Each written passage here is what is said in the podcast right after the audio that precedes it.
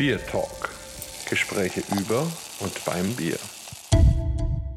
Herzlich willkommen zur Folge Nummer 56 des ehrwürdigen Bier Talks und auch heute wieder ein ganz spezieller Gast, René Kapling von den Gastropiraten. Und da sind wir natürlich ganz gespannt, weil erstens ist die Gastronomie in den Zeiten ein wirklich spannendes Thema und auch ein wahnsinniges Feld, wo man ja wahrscheinlich ganz schön ändern muss. Und da wollen wir mal sehen, wie dann so ein Pirat sich da dann auch verhält. Am Mikrofon der Holger und wie immer der Markus. Wunderbar. René, herzlich willkommen bei uns im Bier Talk. Vielleicht sagst du was zu dir, zu deiner Person und natürlich auch, wie wird man Pirat in der Gastronomie? Erstmal moin da draußen an alle, die jetzt zuhören. Vielen Dank für die Einladung, Markus. Lieber Holger, tausend Dank. Ja, wie wird man Pirat? Das ist eine ganz einfache Story. Ich habe mal eine Unternehmensberatung gegründet. Die habe ich dann so wie die Großen mit meinem eigenen Namen betitelt. Unternehmensberatung René Kaplik. Ja, die war nicht erfolgreich. Und ein guter Freund von mir aus Aschaffenburg, der hatte mir die Möglichkeit gegeben, eine Webseite zu bekommen, die er schon seit Jahren hatte. Er sagte, komm, die schenke ich dir, nenn deine Firma so. Und daraus sind die Gastropiraten entstanden. Zu meinem Werdegang ganz normal aufgewachsen, eine Ausbildung gemacht als Koch, in der Welt unterwegs gewesen, tolle Läden kennengelernt, aber irgendwann aufgewacht und gesagt, nee, das ist es nicht. Du willst Geld verdienen, weil als Koch dieses Teilzeitarbeiten und so weiter und so fort, das war mir damals noch nichts. Ich war zu jung. Meine Eltern in der Gastronomie, eigentlich hinterm Tresen im Maxi Cosi sozusagen aufgewachsen. Und irgendwann schlug ich so das Berliner Abendblatt auf und da war eine Stellenanzeige bei Darboven in Hamburg. Und die suchten jemanden, der Kaffee verkauft. Und da habe ich gesagt, total cool. Hat aber nicht geklappt. Ich wurde dann der Kaffeeausfahrer, was aber mega spannend war, weil ich ganz, ganz viele Menschen kennenlernen durfte. Ich verkaufte dann vom Auto mehr Zusatzprodukte, als die jemals verkaufen hätten können. Und so hat man mich in den Verkauf reingebracht. In die nächsten Stationen Borco Markenimport, die Spirituose, dann ging ich zur Flensburger Brauerei, habe dann sozusagen die ersten Biereinführungen, die Experimente mit, ihr erinnert euch vielleicht Catch the Cat mitgemacht. Dann ging es weiter zur Krombacher Brauerei, dann über eine Spirituosenfirma. Dann habe ich irgendwann gesagt, jetzt möchte ich mein Wissen, was ich einfach über die Jahre aufgebaut habe, den Gastronomen zur Verfügung stellen und habe eine Unternehmensberatung gegründet, die Gastropiraten, die sich von der Existenzgründung bis hin zur Insolvenzabwehr, die Buchhaltung, die Lohnbuchhaltung, Küchen, Service Coachings, alles, was mit dem Thema erfolgreiche Gastronomie zusammenhängt, die wurde dann gegründet und wir sagen immer, wir sind der unfaire Wettbewerbsvorteil gegenüber allen anderen, die uns nicht haben. Das war ja dann gleichzeitig auch der Werbeblock. Jetzt ist aber dann trotzdem spannend in so einer Zeit. Also da ist jetzt beides möglich. Also du hast entweder so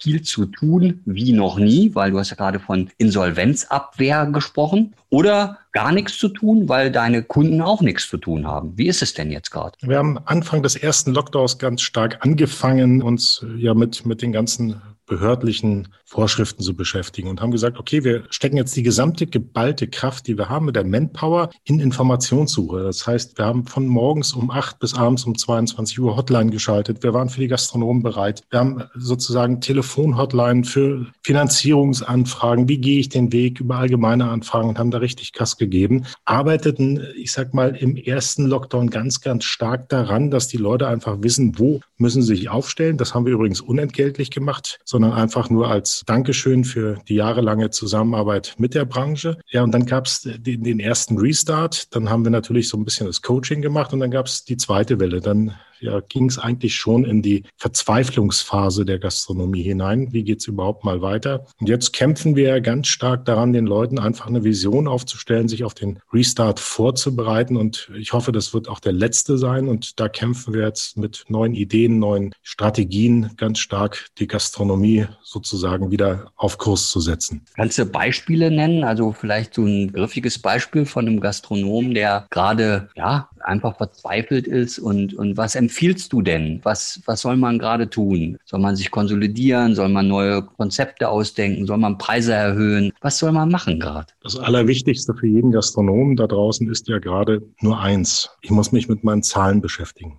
muss mal überlegen, wo stehe ich eigentlich. Ich muss mir mal jemanden suchen, der mir mal eine Summen- und Saldenliste erklärt. Ich muss meinen Betrieb mal anfangen zu verstehen, weil es gibt natürlich Top-Betriebe, die brauchen darüber nicht nachdenken, weil sie machen es immer. Und dann sollte ich mir, ich sag mal, eine neue Strategie überlegen, indem ich mir einen Budgetplan baue. Das, was jeder Hotelier macht. Ein Hotel ohne Budgetplan ist unvorstellbar. Aber in der Gastronomie haben wir noch nie über Budgetpläne vor zwei, drei, vier, fünf Jahren nachgedacht, wenn wir nicht schon in der Systemgastronomie waren. Das heißt, ich muss mich mit meinem Betrieb beschäftigen. Ich muss jetzt nicht neue Sachen erfinden, sondern ich muss mich einfach wirklich mal mit meinen Zahlen beschäftigen. Renner-Penner-Listen analysieren, gucken, ist meine Speisekarte noch up to date? Kann ich in der Zukunft vielleicht neue Sachen entwickeln? Kann ich neue Produkte anbieten? Kann ich die Vision, die ich in meinem Restaurant habe, vielleicht neu abbilden? Gehe ich weg von vegetarisch und gehe auf vegan, weil jeder Veganer ist auch vegetarisch, aber nicht jeder Veganer Veganer ist vegetarisch. Muss ich mir da zusätzliche Felder aufbauen? Wie, wie stelle ich mich in der Zukunft so auf, dass ich erfolgreich sein kann? Und vor allen Dingen, was ist mein USP? Wenn ich mein USP habe, meine Zahlen im Griff, dann kann ich erfolgreich in die Zukunft schauen. Und das Thema Digitalisierung in der Gastronomie spielt das jetzt auch immer eine stärkere Rolle? Und was, was empfiehlst du in dem Zusammenhang? Es stagniert so ein bisschen. Wir haben vor drei, vier Jahren angefangen mit dem Thema Digitalisierung, haben uns damit beschäftigt, haben so roundabout zweieinhalbtausend digitale Tools weltweit uns angeschaut angeschaut mit einem großen, starken Partner. Und da bin ich auch heute noch dankbar, dass ich diesen Einblick bekommen habe. Wir haben auch einen Testmarkt gemacht mit über 300 Kunden, die diese digitalen Tools einfach getestet haben, um zu gucken, ist das was für mich? Momentan sehe ich da aber, ich sag mal, eine leichte Bremse, weil wir bereiten uns auf einen Restart vor. Wir wissen noch gar nicht, wo gehen wir einkaufen, wie viel gehen wir einkaufen, wie können wir in der Zukunft uns vernünftig hinstellen. Und ich finde es auch ein bisschen schade, dass wir nicht überlegen, wenn wir unsere Zahlen im Griff haben, wie können wir uns digital neu strukturieren? Welche digitalen Lösungen passen eigentlich zu mir? Weil nichts alles, was digital angeboten wird, ist für mich machbar, umsetzbar, praktikabel. Und da muss ich mich halt auch noch beschäftigen. Also der, der Weg erstmal in die Zahlen, dann in den USP, in, in den Aufbau der, der Zukunft und wie können mir digitale Tools helfen, da muss ich mich ganz stark beschäftigen. Und da ist gerade gefühlt ein bisschen Ruhe eingekehrt. Dieses Außerhausgeschäft, also dass man halt über Seiten bestellt und dann die Dinge gebracht bekommen, ist es ein Thema, was noch weiter und stärker kommt oder erwartet erwartest du, wenn wir wieder in normale Fahrwasser hineinkommen, dass sich das wieder normalisiert und wir dann doch eher am Tisch sitzen? Oder ist es möglicherweise sogar ein Zusatzgeschäft, was dann neben dem normalen Geschäft weiterhin bleiben wird? Viele haben ja früher gar keinen Lieferservice gemacht und denken jetzt darüber nach oder haben darüber nachgedacht, das aufzubauen. Ich glaube, dass 20 bis 30 Prozent, die jetzt einen Lieferservice haben, danach den Lieferservice einstellen werden, weil sie ihre Gäste wieder vor Ort bedienen möchten. Wo aber vielleicht ein Umdenken in den Köpfen passieren muss, ist, wie biete ich diesen Lieferservice an? Gehe ich vielleicht mit eigenen Fahrern raus oder muss ich andere Plattformen reich machen? Kann ich nicht die Marge, die ich habe, bei mir so einkalkulieren, dass ich mir da selber eine Strategie aufbaue, um erfolgreich zu sein? Oder gehe ich nur aufs Abholgeschäft und werde das noch ein bisschen besser über einen Google-Button? Man kann ja heutzutage,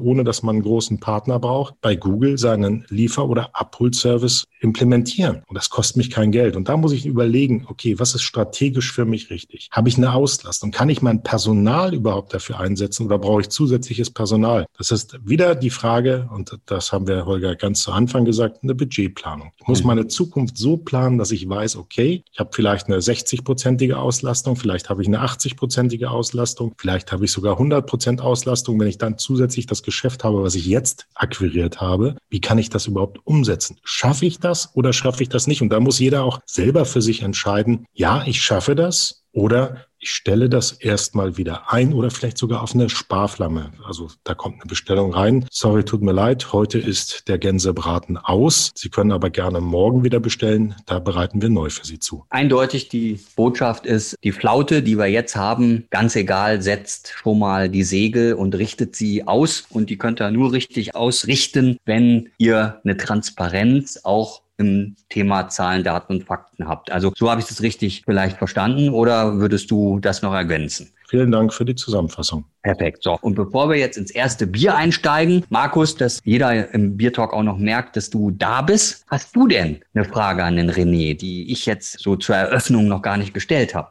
Ja, hallihallo. Also erstmal auch nochmal von meiner Seite aus schön, dass wir zusammen sind und war ja schon ganz spannend. Wir sind jetzt schon ganz tief in das ganze Thema eingestiegen. Also auf der einen Seite habe ich tatsächlich auch Lust auf ein erstes Bierchen, aber stelle ich auch gerne noch einen Moment zurück. Ich glaube, ich würde einfach gerne den René noch ein bisschen mehr kennenlernen, weil das ja auch wichtig ist für unsere Hörer, dass sie sich ein bisschen mehr vorstellen können, wie unser Pirat denn zu dem geworden ist, was er ist. Du hast ja erzählt, du bist Koch, du warst bei verschiedenen Brauereien. Wie können wir uns das denn vorstellen? Das ist der kleine René da irgendwann mit seinem Schulranzen durch Hamburg gerannt und hat gesagt, Mensch, ich mache jetzt mal irgendwie Gastro oder eben wegen der Eltern. Wie kam das? Wie waren so deine Erlebnisse als Koch? Was, was empfindest du, wenn du an diesen Beruf denkst? Ist das für dich immer noch was Spannendes oder wie gehst du mit Köchen um? Also das würde mich interessieren und vielleicht nach dem Bier dann natürlich auch ein bisschen was zu deiner Arbeit bei den Brauereien. Ist ja auch spannend im Biertalk. Ja, wie bin ich dazu gekommen? Ich habe übrigens nicht in Hamburg meine Karriere angefangen, sondern ich habe sie in Brandenburg angefangen. Für mich gab es eigentlich gar keine Alternative. Ich weiß gar nicht warum. Für mich stand immer fest, ich werde Koch. Früher wollte ich auch nicht Feuerwehrmann oder Müllmann werden, sondern ich wollte immer Koch werden, weil mich das schon immer fasziniert hat.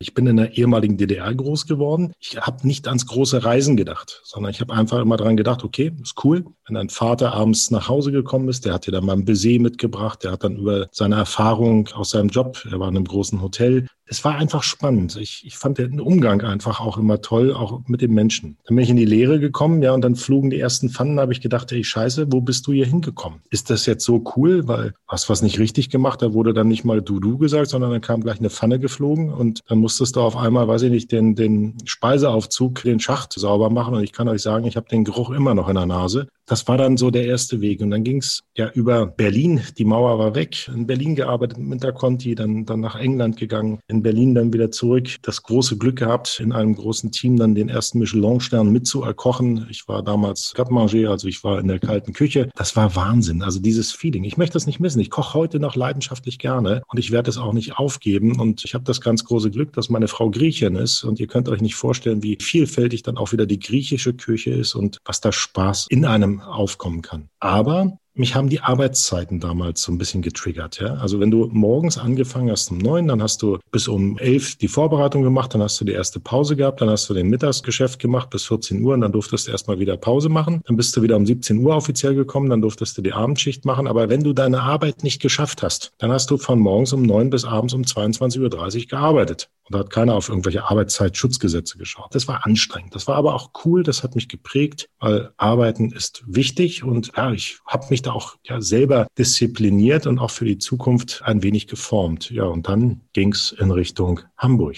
Weil in Berlin war keine Arbeit mehr, dann ging es in Richtung Hamburg und dann halt, wie gesagt, da Boven, Spirituose und dann Brauereien. Und als ich dann in die Brauerei kam, um jetzt auf den Biertalk zurückzukommen, ich war in Flensburg, es war wahnsinnig groß für mich. Das war eine Welt. Vorher die Spirituose, das war klar. Ich war in der Champagne, wurde ausgebildet als Champagner-Botschafter, in Mexiko als Tequila-Botschafter. Das war cool. Aber auf einmal kommst du in so eine altgediegene, ja, eher grummelige Atmosphäre. Das andere war vorher so roter Teppich und, und Party und ja, wie man sich das so vorstellt. Und ja, und dann, dann habe ich eine andere Blickweise der Branche kennengelernt, weil dann ging es dann um diese ganzen Finanzierungen. Wie, wie kann ich so ein Objekt machen? Die Hektoliter. Da musst du ausrechnen, mit so und so viel Sitzplätzen kannst du so und so viel Hektoliter machen. Und ja, Sicherheiten. Das hat mich richtig, richtig stark geprägt. Und da war dann auch der Entschluss, dass ich einen, ja, in der Abendschule dann auch eine kaufmännische Ausbildung nebenbei noch mache und habe mich ausbilden lassen zum Handelsfachwirt.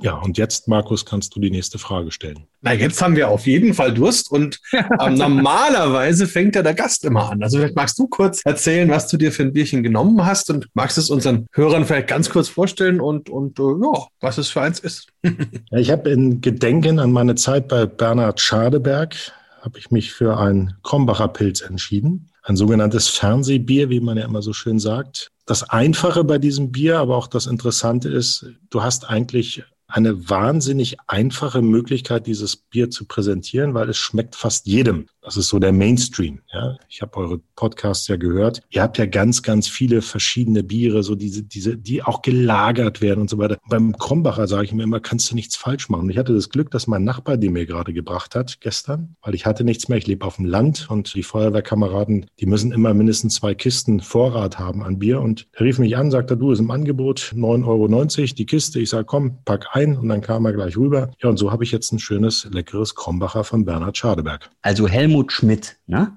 der hat mal gesagt, es könnte ein Klischee sein, aber es könnte auch wahr sein. Und wenn man dich jetzt so reden hört, dann passt es ja. Ne? Freiwillige Feuerwehr, Leber- und Pupillen-Dauertest mit Krombacher Pilz. Ja und nein. Punkt eins. ähm, ich bin in die Feuerwehr spät eingestiegen. Habe dann so meine Feuerwehrkarriere gemacht. Also du kommst ja dann irgendwie, wenn du das erste Mal da bist, das ist äh, hier bei uns auf dem Land die einzigste Kneipe auf dem Dienstag früher gewesen, wo du dann mal ein Bier trinken kannst. So. Ja, und dann tritt doch ein, tritt doch ein. Punkt eins ist in Brandenburg, ist in der Feuerwehr bei uns jedenfalls, also da trinkst du immer Berliner. Das ist ganz fest. Und dann gibt's immer, wenn wir uns dann mal treffen, so eine schöne Feuerwehrmarmelade. Kennt ihr Feuerwehrmarmelade? Überhaupt nicht. Nö. Das ist das Geilste. Da macht man übrigens Zwiebeln oben drauf. Ach so, das ist sozusagen ein Mettbrötchen mit Zwiebeln, oder? Jawohl, jawohl, die sogenannte Feuerwehrmarmelade. Und das ist cool. So ein Mettbrötchen mit Zwiebeln, Salz und Pfeffer, ganz frisch gewolft und dann ein schönes Pilz dazu. Das ist ganz ehrlich, da, da, da ich brauche nichts anderes. Also da stimme ich dir auch zu. Also das, das ist auch, das kenne ich auch von zu Hause. Ich bin ja auch ein Kneipenkind. Also bei mir gab es noch keinen Maxi-Cosi, aber so ungefähr habe ich auch irgendwo gelegen.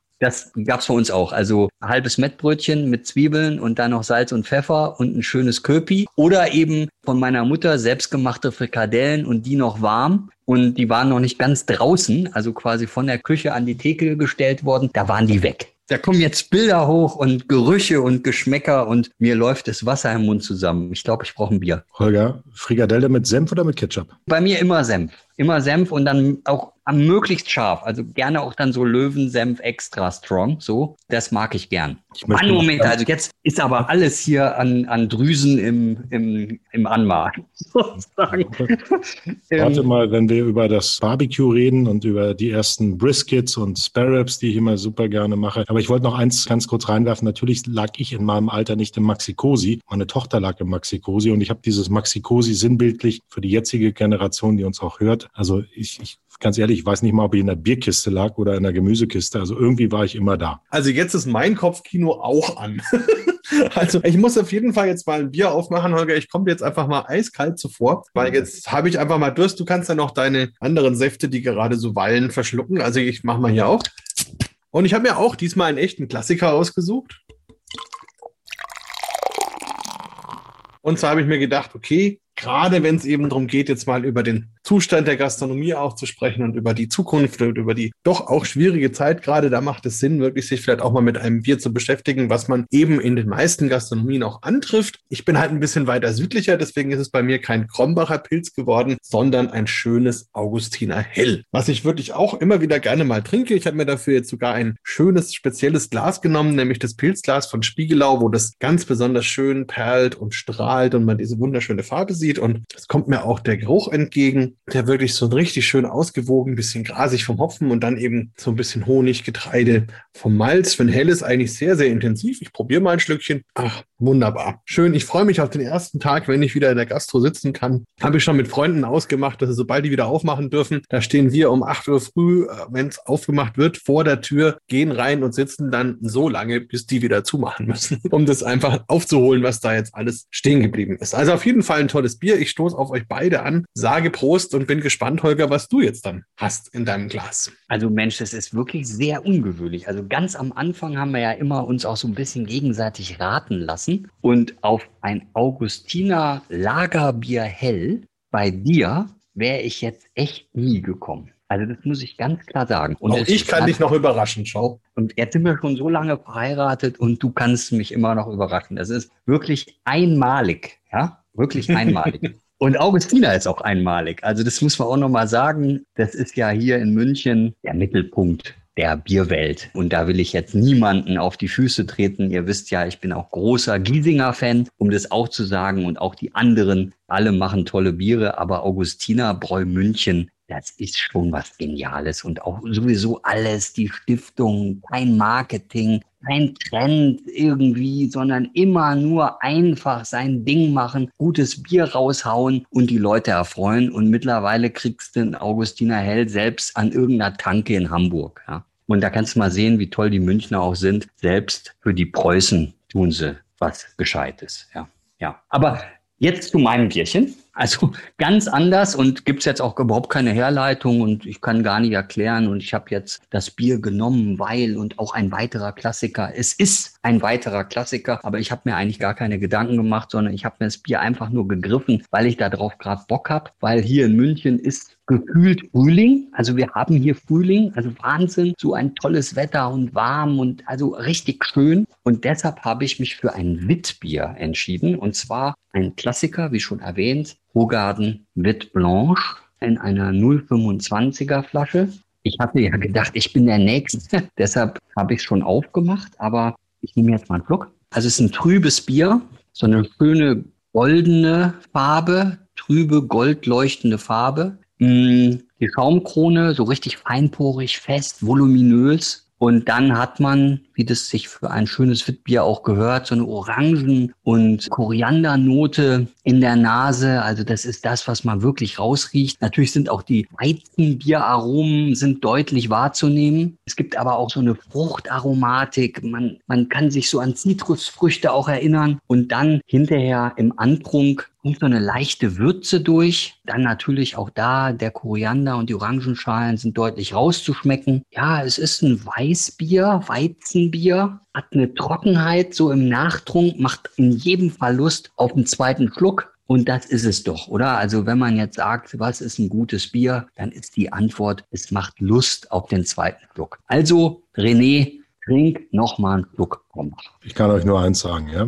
In der Zeit, wo ihr zwei Bier vorgestellt habt, habe ich die erste Halb-Liter-Flasche leer. Und ich weiß gar nicht, warum ihr so lange schnackt, weil Bier muss doch einfach nur schmecken, oder? Kein Widerspruch. Ich habe mich ja in der Zeit der, der Bier-Talks sozusagen, bin ich durch so eine Metamorphose gegangen. Ja, ich musste ja anfangs immer sagen, bitte, bitte Bier, Bier, Bier. Und er hat dann immer gelabert die ganze Zeit und, und hat dann also nur über irgendwelche Themen und so. Ja, und ich habe mich da irgendwie wahrscheinlich zu stark angepasst. Du hast recht. Holger, ich biete, ich biete dir jetzt was an. Du kommst zu uns in den Podcast ja, und wir sprechen drei Stunden über 200 Biere und ich möchte, dass du diese 200 Biere vor dir hast und sie alle hintereinander trinkst. Und ich bin gespannt, wie du dann bei dem 200. Bier die Beschreibung des Biers durchziehst. also wahrscheinlich brauche ich dann nicht mal 200. Also ich, ich kann einiges vertragen, würde ich jetzt behaupten aber 200 Biere, die kann ich dann nur verkosten. So wie der Markus das dann, der gibt da ja immer an, wenn er dann ähm, Judge in irgendeinem Wettbewerb ist, dann sagt er ja immer, also wir machen so am Tag 70 Biere. Ja, natürlich schlucken wir auch, weil wir sind ja keine Weinfuzis. Das sagt er immer. Ne? Oder Markus? Naja, also ganz so sage ich nicht, aber wir natürlich muss man jedes Bier probieren, ist ja logisch. Man muss sich ja irgendwie einen Eindruck davon verschaffen. Aber es geht halt auch um die, die Disziplin drumherum. Auf jeden Fall wäre das, glaube ich, dann zumindest für einige Zeit dein letzter Podcast. Und eurer für René wahrscheinlich einer der beliebtesten, wenn man das so mitverfolgt. Aber vielleicht an der Stelle mal noch an dich die Frage, René. Inwiefern spielt denn Bier in deiner Arbeit in der Gastroberatung eine Rolle? Also ist das zum Beispiel, wenn man auf die Zahlen, Fakten schaut, ist das in der Gastronomie Gastronomie ein Punkt oder ist es eher so ein Durchlaufposten? Und erkennst du, dass es vielleicht Gastronomen gibt, die mit dem Thema Bier anders umgehen, da vielleicht auch mehr draus machen oder eben nicht oder so? Also das würde mich mal interessieren, ob du da irgendwie Entwicklungen absehen kannst oder, oder wie, wie man dem Thema Bier da begegnet in der Beratung rein theoretisch müsste ich ja sagen, ja, Bier ist ein ganz wichtiges Thema für mich, weil ich komme aus der Bierbranche. Ich weiß genau Bescheid. Ich weiß, wie man Bier zapft. Ich kenne die Hygienevorschriften. Ich kenne das, also dieses, wie, wie gehst du damit um? Was machst du mit den Leitungen? Aber ich kann euch sagen, in zehn Jahren, in zehn Jahren Gastropiraten, also wir sind länger am Markt, aber trotzdem, die letzten zehn Jahre, nicht ein einziges Mal hat mich jemand etwas über Bier gefragt. Noch nie. Und ich glaube auch in den nächsten zehn Jahren, außer der Podcast wird jetzt viel gehört, wird mich keiner fragen. Bier und das Ganze drumherum ist immer eine, eine, eine Kopfsache. Seid mir nicht böse, aber in der Gastronomie, wer zahlt die meiste Kohle? Und das finde ich wahnsinnig traurig, weil wir uns damit auch ein bisschen einschränken. Und das könnte mal zum Thema werden, dass wir sagen, okay, wenn du, wenn du nicht die Finanzierung der Brauerei brauchst, also Lieber Herr Schadeberg, ich mag Ihr Bier und ich mag auch Ihre Finanzierung, aber trotzdem, dass man da mehr Freiheit bekommt, dann könnte es spannender werden, auch in der Gastronomielandschaft. Aber solange es immer noch so, die Brauerei zahlt, ich nehme deren Bier, ist bei uns noch nie ein Thema das Bier gewesen. Also nur noch mal kurz als Nachfrage. Das heißt also, du erlebst es so, dass die Gastronomien sowieso an eine Brauerei gebunden sind und das einfach durch Langfristverträge, durch Finanzierung so zementiert ist. Und dann müssen die auch das Bier abnehmen, müssen es letztens auch bezahlen zu den Preisen, die da vorgeschrieben sind. Und deswegen ist es einfach ein unumstößlicher Faktor, an dem man dann auch nicht rüttelt, sondern da baut man dann halt drum rum ich sag mal, gut zusammengefasst. Aber nochmal, die Frage war ja, was, was ist bei dir in der Beratung das Thema Bier? Bei mir in der Beratung ist das Thema Bier null und nichtig noch nie, in wirklich, wirklich noch nie jemals besprochen worden. Ich finde es sehr spannend, aber ich, ich, ich werde da auch nicht drüber sprechen, weil ich sag mal, bei einer Existenzgründung da geht es ums Konzept, ja, da geht es um die Speisen. Da geht es natürlich auch um die Getränke. Was brauche ich für Weine? Vielleicht auch das Bier. Ja? Ich will es jetzt nicht nach unten nehmen, sondern man muss überlegen, okay, was will ich darstellen? Vorhin ja auch mal gesagt, der USP. Aber es gab nochmal, Markus, und ich denke jetzt auch gerade selber darüber nach, warum habe ich eigentlich in den letzten zehn Jahren nie über das Thema Bier gesprochen bei einer Beratung. Vielleicht werde ich das jetzt durch euch, Markus und Holger, durch dieses Gespräch hier mal aufnehmen. Aber ich glaube, dass das in der, in der Unternehmensberatung, in der Wertigkeit ganz weit unten ist, weil wir beraten ja auch nicht, wie kriegst du das meiste Geld von der Brauerei oder aus der Spirituose, sondern wir beraten ja, wie wirst du erfolgreicher Gastronom. Und da ist ja nicht das Bier das Ausschlaggebende, sondern die Vision desjenigen, der das Restaurant oder das Hotel aufmacht. Aber das ist wirklich spannend, dass du das sagst. Und das empfehle ich sehr, dass ihr das aufnimmt, aus verschiedensten Gründen. Also erstmal ist, glaube ich, nach wie vor in der Gastro spielt eine Rolle, wie wird der Gast angesprochen, wie fühlt er sich wohl, wie wird er willkommen geheißen, wie geht die Servicekraft mit dem Gast um. Also, und so wie du es beschreibst, ja, sorry, dass ich das so sage, aber genau daran krankt die Gastronomie und schafft sich damit aus meiner Sicht auch selber ab, weil es ist eigentlich nicht mehr sag ich mal, die Kultur des Gastgebers im Vordergrund, sondern es ist im Vordergrund, wie, wie hole ich am meisten aus dem Betrieb raus. Und ich glaube, das ist gerade das Thema. Da möchte ich sofort widersprechen. Es geht nicht darum, wo hole ich das meiste Geld raus. Ja? Aber ist es, ist es jetzt, ganz ehrlich, machen wir die Diskussion auf. Ist es egal, ob ich einen Polaner oder einen Erdinger am Hahn habe? Oder ob ich einen Krombacher oder einen Warsteiner oder einen Flensburger oder einen Bitburger am Hahn habe, Radeberger? Das ist doch nachher nicht die Entscheidung des Gastes, ob er zu mir kommt. Die Entscheidung des Gastes ist doch mein Interieur, mein Personal, meine Ausrichtung, mein, meine Speisekarte. Bin ich, bin ich mediterran, bin ich Grieche, bin ich Italiener, bin ich Deutscher. Das ist doch das, was nachher entscheidet. Die Diskussion, die im Vorfeld entsteht, wer gibt mir das meiste Geld, bei der bin ich ja nicht dabei. Ja? Und die ist ja nicht ausschlaggebend, ob ich nachher Gäste bekomme. Und ich glaube nicht, dass das jetzt ein Thema ist, wo ich sage, dass wir dadurch die Gastronomie anders sehen oder, oder anders wahrnehmen sollten? Ja, für mich ist es eine Haltungsfrage, René. Also das, das hat einfach mit einer bewussten Wahrnehmung zu tun und ich finde, das schon ist ein Unterschied. Also wenn ich jetzt irgendwo reingehe und mir ein Bier bestelle und mal ganz und da gebe ich dir auch recht. Also ich will jetzt, weiß ich nicht, zu einem Chinesen gehen oder zu einem Griechen und der hat halt das Bier am Hahn, wo er eben eine vertragliche Bindung hat. Und dann gehe ich da rein, weil ich möchte gern griechisch essen. Aber wenn ich dann mein Bier wirklich in einem richtigen Glas mit der richtigen Temperatur, optimal gezapft und dann auch noch vielleicht beim Servieren das Logo nach vorne gedreht bekomme und eine Servicekraft sagt mir, Mensch, zum Wohl und kommt vielleicht sogar auch noch mal nach drei Minuten und sagt, hey, schmeckt dir das Bier? Oder kennt mich, weiß auch, ich trinke immer Pilz. Jetzt haben sie aber auch noch ein anderes Bier und vielleicht zwei oder drei andere Biere am Zapfhahn und sagt, Mensch, Holgi, möchtest du nicht mal was Neues ausprobieren? Ja, also ich möchte dir einfach mal einen Probeschluck servieren, weil wir haben da ein neues Weißbier bekommen und also ich kenne dich und du, ich weiß ja auch, was du bestellst gleich zum Essen und ich kann dir nur sagen, das ist eine Offenbarung im Food Pairing. Dann gehe ich da raus und denke mir, wow, wow. Und das macht keiner mehr. Und das ärgert mich. Und da müsst ihr, ja, als Gastropiraten da mal die Segel setzen in der Richtung. Also ich stimme dir zu. Aber jetzt stellen wir uns doch mal folgende Situation vor. Ich trinke einen Krombacher. Wir sind jetzt, ich sag mal, in Krombach, ja, kleiner Ort. Und jetzt stell dir doch mal vor, der, weiß ich, Hotel zum Toten Hirschen, ja, mit einer kleinen Gaststube dabei. Der bietet auf einmal Bitburger an. Was denkst du, was dann passiert? Kommen denn die ganzen Krombacher zu ihm weil er dann auf einmal Bitburger hat, weil die sagen, okay, ich will mal eine Alternative hier in der Gastronomie haben. Wir müssen ja schon wieder fünf Schritte weiterdenken. Wenn wir, ich sag mal, auf dem flachen Land sind, dann entscheide ich mir das. Aber ich sag mal, wenn ich oben in Dithmarschen bin, will ich ein Dithmarscher Bier trinken. Ja? Ich, ich freue mich jedes Mal, wenn ich hier bei uns in der Region in Brandenburg einen Dithmarscher kriege, weil die Jungs in der Dithmarscher Brauerei, ich, ich liebe die. Die haben, die haben wirklich ein wahnsinnig cooles Bier. Und vor allen Dingen haben sie es in der 033er Flasche und das ist bei der Feuerwehr verpönt. Da sagen die immer, das sind die Zündkerzen. Ich sage, dann trink doch 15 Zündkerzen mehr als so eine, so eine halbe Liter Flasche, die dann, ich weiß nicht, nach fünf Minuten irgendwie abgestanden ist. Man muss doch immer auf die Regionalität gehen. Nicht jeder Bierkonsum ist ja in einem Restaurant gesteuert mit einer Vision des Bieres, sondern eher mit der Vision der Regionalität. Und wenn ich da jetzt reingrätsche und sage, nee, pass auf, du brauchst jetzt das wunderbare Bier mit, mit Orangennote, flavored mit, mit Kurkuma und, und das passt ja nicht überall. Also wir müssen schon die Kirche im Dorf lassen und sagen, okay, es gibt wahnsinnig geile Biere. Und eins, glaube ich, da sind wir uns drüber einig, jedes Bier in Deutschland ist nach dem Reinheitsgebot gebraut und dementsprechend eh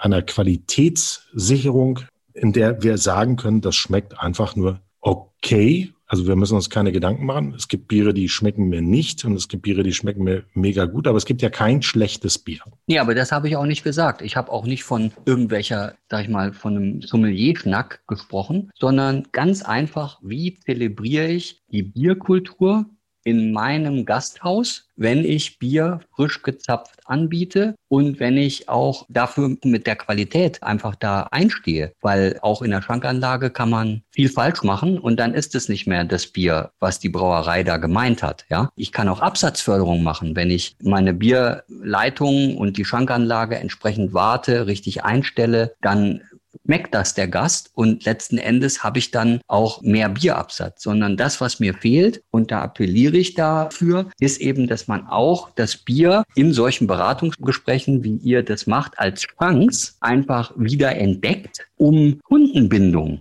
zu schaffen, um ganz klar mit dem Gast in eine aktive Kommunikation zu treten und nicht genialer ist Bier. Also Bier ist ehrlich, bodenständig. Bier ist get together. Wenn ich dieses Thema zelebriere in einer qualitativ guten und eigentlich selbstverständlichen Art, egal was ich da am Hahn habe, dann kann ich mich anders positionieren als andere. Und das Gute ist ja, es macht überhaupt keiner mehr, weil kein Mensch mehr drüber spricht. Also lasst doch die Gastronomen damit anfangen, fangt an, darüber zu reden in eurem Beratungsgeschäft, weil darüber differenzieren die sich. Also ich glaube, man kann das vielleicht noch eine Abstraktion höher ziehen, weil ich glaube, letzten Endes geht es doch dem Gastronomen drum, wenn er den Gast binden will, dass er ihn im positiven Sinne überrascht. Also dass er ihm ein Erlebnis bereitet, dass man sagt, wenn man da dort war, das war jetzt noch besser, als ich erwartet habe. Das hat mir Spaß gemacht. Da habe ich jetzt ein Erlebnis, das nehme ich mit. Und da gehe ich gerne wieder hin und da lade ich auch meine Freunde ein, damit sie auch so ein schönes Erlebnis haben. Und ich glaube, was die Gastronomen so ein bisschen aus den Augen verloren haben, ist, dass auch das Bier ein Vehikel zu diesem Erlebnis sein kann. Also sicher nicht das einzige, aber eben auch. Also so wie ein Gruß aus der Küche kann man auch mal einen Gruß aus der Theke servieren. Und man kann ja entweder sagen, wenn ich die Möglichkeit dazu habe, ich habe ab und zu vielleicht mal irgendein besonderes Bier oder irgendein in irgendeiner Art und Weise halt anderes, als was ich normalerweise habe. Und wenn mir das meine Brauerei oder mein Vertrag nicht gestattet, dann muss ich mich halt vielleicht mal innerhalb von dem Sortiment umschauen. Nehmen wir mal Krombacher, wenn du jetzt deinen kleinen Laden in Krombach hast, dann glaube ich, werden 99 Prozent aller kleinen Läden in Krombach nicht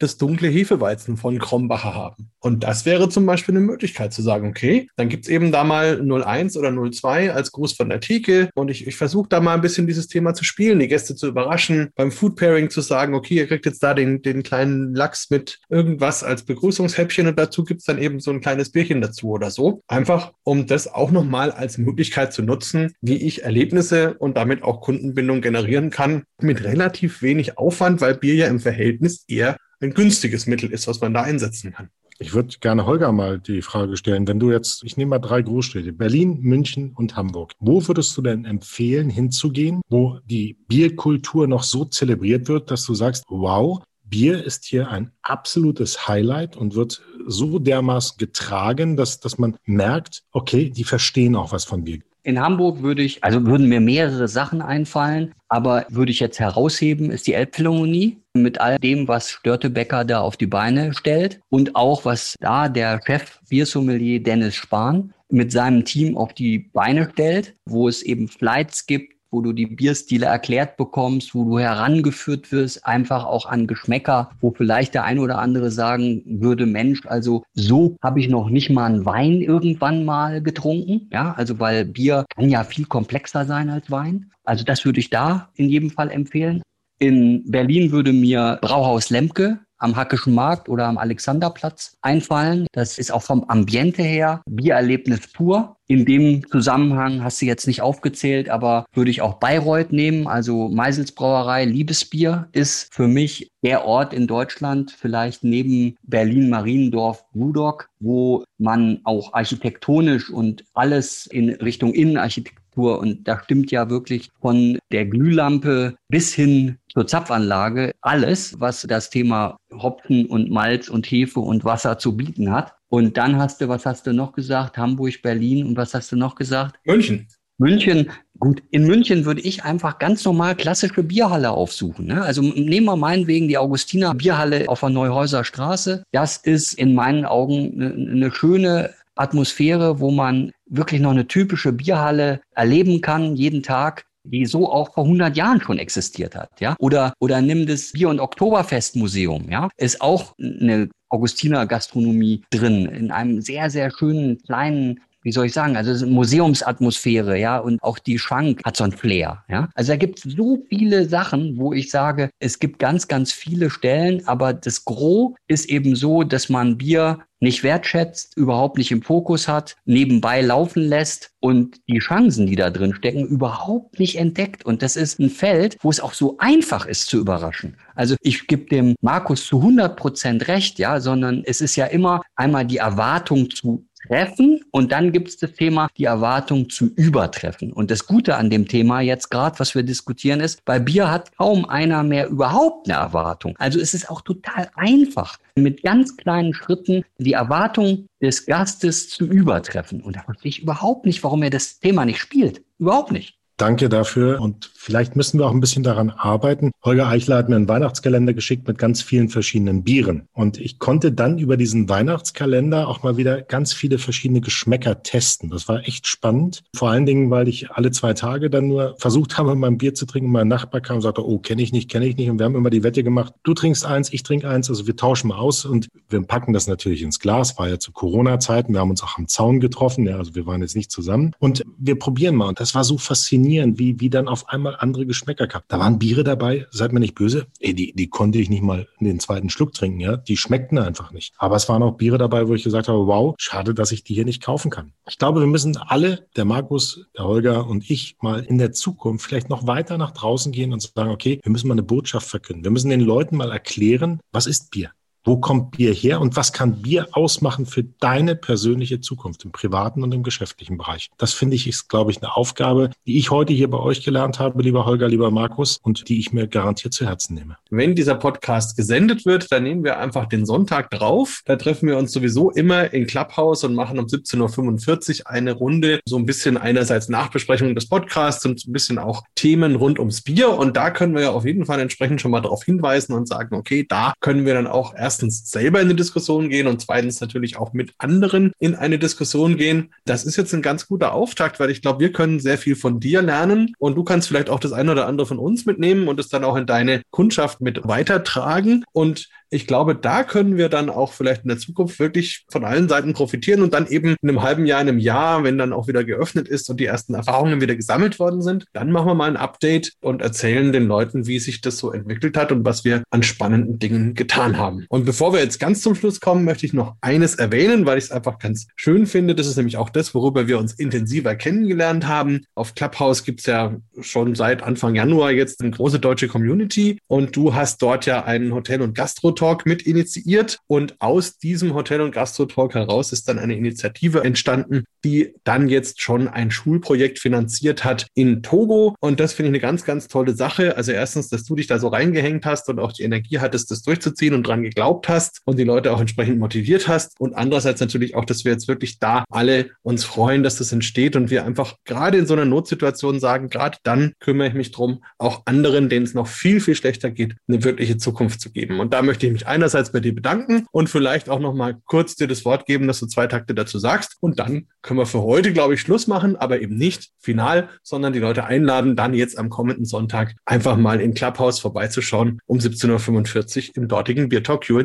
Ich kann nur Danke sagen, aber ganz ehrlich, ich habe einen Kloß im Hals. Ich habe schon wieder Gänsehaut, weil das Thema, du weißt, das hat mich bewegt. Wir haben, wir haben über 80 Stunden live moderiert, um, um diese Schule zu brauen. Aus der Hospitality-Branche, alle haben sich zusammengetan und wir werden auch eine zweite und eine dritte Schule bauen. Ich kann euch nur sagen, wenn ihr wissen wollt, um was es da geht, dann sprecht mit dem Markus, sprecht mit dem Holger. Ich will es hier gar nicht ausweiten, weil ich habe einen Kloß im Hals. Sorry, ich, ich kann darüber gar nicht mehr sprechen. Ich bin nur so glücklich, dass es geklappt hat. Dann werden wir alle Leute, die da Interesse haben, auf jeden Fall informieren. Ihr findet bei der Bierakademie Website auch dazu unter unserer Seite unsere Verantwortung einen Eintrag. Dort könnt ihr auch selber Spenden beitragen und das Projekt verfolgen. Also insofern immer auf dem Laufenden sein und euch eben auch beteiligen. Das würde uns sehr freuen. An euch beide dann für heute auf jeden Fall vielen, vielen Dank für eure Zeit, für die Diskussion und die durchaus spannenden Gespräche rund ums Thema Bier und in der Gastro und die Beratung dazu. Und Holger, hast du dein Bier mittlerweile leer oder was möchtest du Unbedingt. als Und, Schlusswort äh, verlieren? Also, wenn ich jetzt doch noch das letzte Wort haben darf, dann würde ich sagen, jetzt weiß ich, warum ich mich heute